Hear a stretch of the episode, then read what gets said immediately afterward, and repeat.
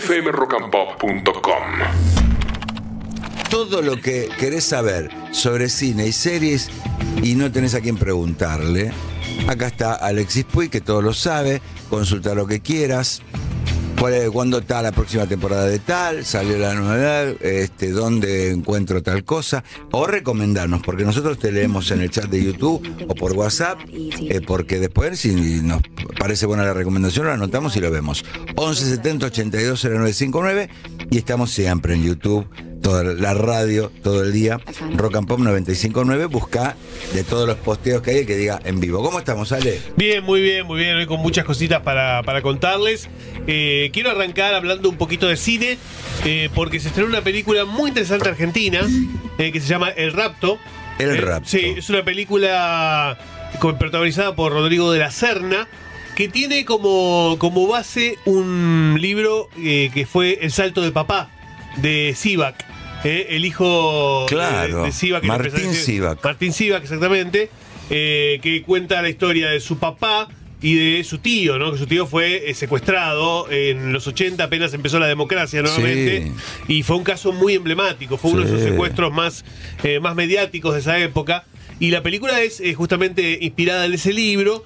Eh, Rodrigo de la Serna encarna a un, a un exiliado, uno de los hermanos Silva, eh, de Silva, porque no usan el, el apellido Sivak. Claro. No lo usan eh, porque hay problemas en- eh, internos entre la familia también. No, no, todos, no todos estaban de acuerdo en que se adaptara la, la historia a cine y demás. Pero bueno, pero está- obviamente es, es, es Sivak, ¿no? Y mm, vuelve, vuelve del exilio a hacerse cargo de una empresa y en medio secuestro del hermano, negociación, mediatización. Eh, y toda una cuestión que tiene que ver con una época de los 80 en donde la democracia era Ya, ya estábamos en democracia. Sí, pero muy endeble, muy endeble. Los servicios. de- Eh, Seguían dando vueltas. Sí. sí. Se hablaba de eh, de la eh, mano de obra desocupada. Exacto, exacto. Gente que había quedado, que había laburado para la dictadura y que había quedado dando vueltas, no habían sido detenidos, estaban como en una en un limbo de ver qué hacemos. Tenían la estructura Claro. para secuestrar personas, Claro. policías amigos, algún milico. Y habían secuestros en plena democracia, ex- puramente extorsivo, ¿no? Claro. Para sacar dinero. Y se habla de eso, se habla de la mano de obra desocupada. eh, y bueno, y, y es, es una tragedia tremenda, pero es un thriller. Y está bueno porque yo digo, esta película la pongo. Es película. Sí. La pongo en el marco de, de toda una nueva ola de películas de esa época que, en donde estaba, bueno, Argentina 1985, pero sobre todo está Historia de un crimen, que un crimen argentino, Mm. eh, que también fue un caso emblemático rosarino en esa misma época, también un secuestro. Eh, me gusta porque en su momento las películas de los 80, las películas que hablaban de esa época, eran demasiado panfletarias, ¿no? Y en Sí. este caso no. Este caso es el contexto para contar una historia policial, un thriller, una película de suspenso. Y eso está buenísimo porque te muestra, te muestra un momento, te marca un momento de la, de la Argentina, pero no reniega de la cuestión del entretenimiento, de la cuestión de que vos estás viendo una película que te atrapa por el suspenso, por la historia y por demás, ¿no? Así que a mí me gusta que, que estén empezando a incursionar en esa época, y además la estética de los 80 te permite usar música, eh, toda la cuestión de la reconstrucción de los autos, los teléfonos, la ropa. Está muy, está muy bien Rodrigo de la Serna, ¿eh? muy, muy Como bien. siempre. Sí, sí. Eh, cambiado físicamente, cambiado físicamente, este, su- subido de peso, con una barba de esas bien setentosa, eh, revolucionaria. Eh, muy interesante. Le- Les recomiendo el rapto, está en cine. eh, se puede ver en cine, eh, vale la pena. No está en On Demand. No, en On Ah. Demand va a estar dentro de un mes. Ah, en un mes va a estar en Paramount Plus, pero por ahora está en cine. Va gente al cine, ¿eh? Sí, está yendo muy bien el cine. Sí. Muy bien. Escúchame, Netflix dice que la más visto en películas es el lado dulce de la traición. Después de que Baby, Jo- Baby Giovanna Lancelotti descubre la traición de su prometido, se da cuenta de la magnitud y las consecuencias de su acto desleal. Película brasileña. Mira, mira, bueno. Netflix dice que lo más visto. Bueno, yo le escucho. Y bueno. Sí. Sí, es lo que dicen ellos, así que.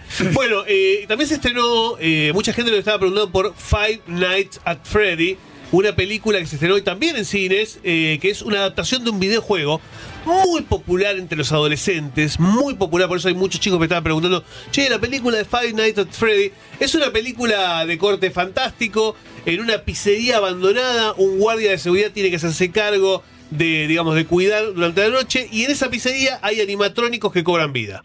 Esa es la, la historia, ese era un videojuego muy popular hace algunos años, se adaptó ahora al cine con elementos fallidos. La verdad que a mí me Ah. aburrió un poco la película. Me aburrió un poco por no decir bastante. Pero te iba a preguntar Sí. por, por- por elementos fallidos, no porque nosotros quedamos afuera eh, No, por no, un no. tema Es, etario. es que está, está mal narrada. Oh. Está mal narrada. No hay un conflicto bien entendible. Es una pena porque estéticamente la película es muy linda. Estéticamente tiene unos buenos animatrónicos. Son, digamos. Son inquietantes, vos imagínate que los bichos esos que se mueven solos siempre son inquietantes, sobre todo si son bichos que están medio descuidados, que le faltan un ojo y demás.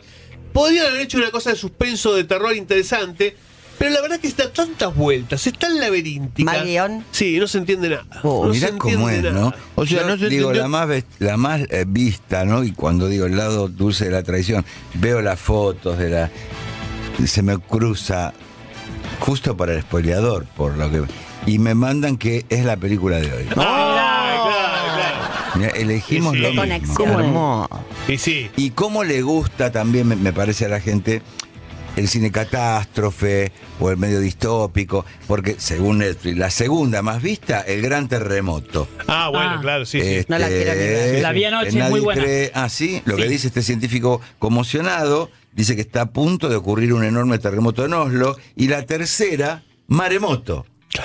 claro, claro. Esas para mí son de terror. Después de que una plataforma terror, no. petrolífera se hunde en el Mar del Norte, una científica intenta evitar una catástrofe ecológica y salvar a su novio del desastre. Al novio nada más. Después Sí, el resto, bueno. se muera. La Sí, humanidad sí, que se muera, el novio. Vení, Carlito, Sí. vení porque se viene un desastre. el viejo, no. Zafemos de este quilombo. ¿Qué más sale? Bueno, eh, entonces Five Nights Five Nights at Freddy es una película para mí fallida, pero seguramente los fanáticos del videojuego la van a ir a ver porque la estaban esperando y mucho, pero vayan con cierto cuidado porque yo creo que no es una adaptación digamos que, que incluso respete fielmente a lo que era el videojuego.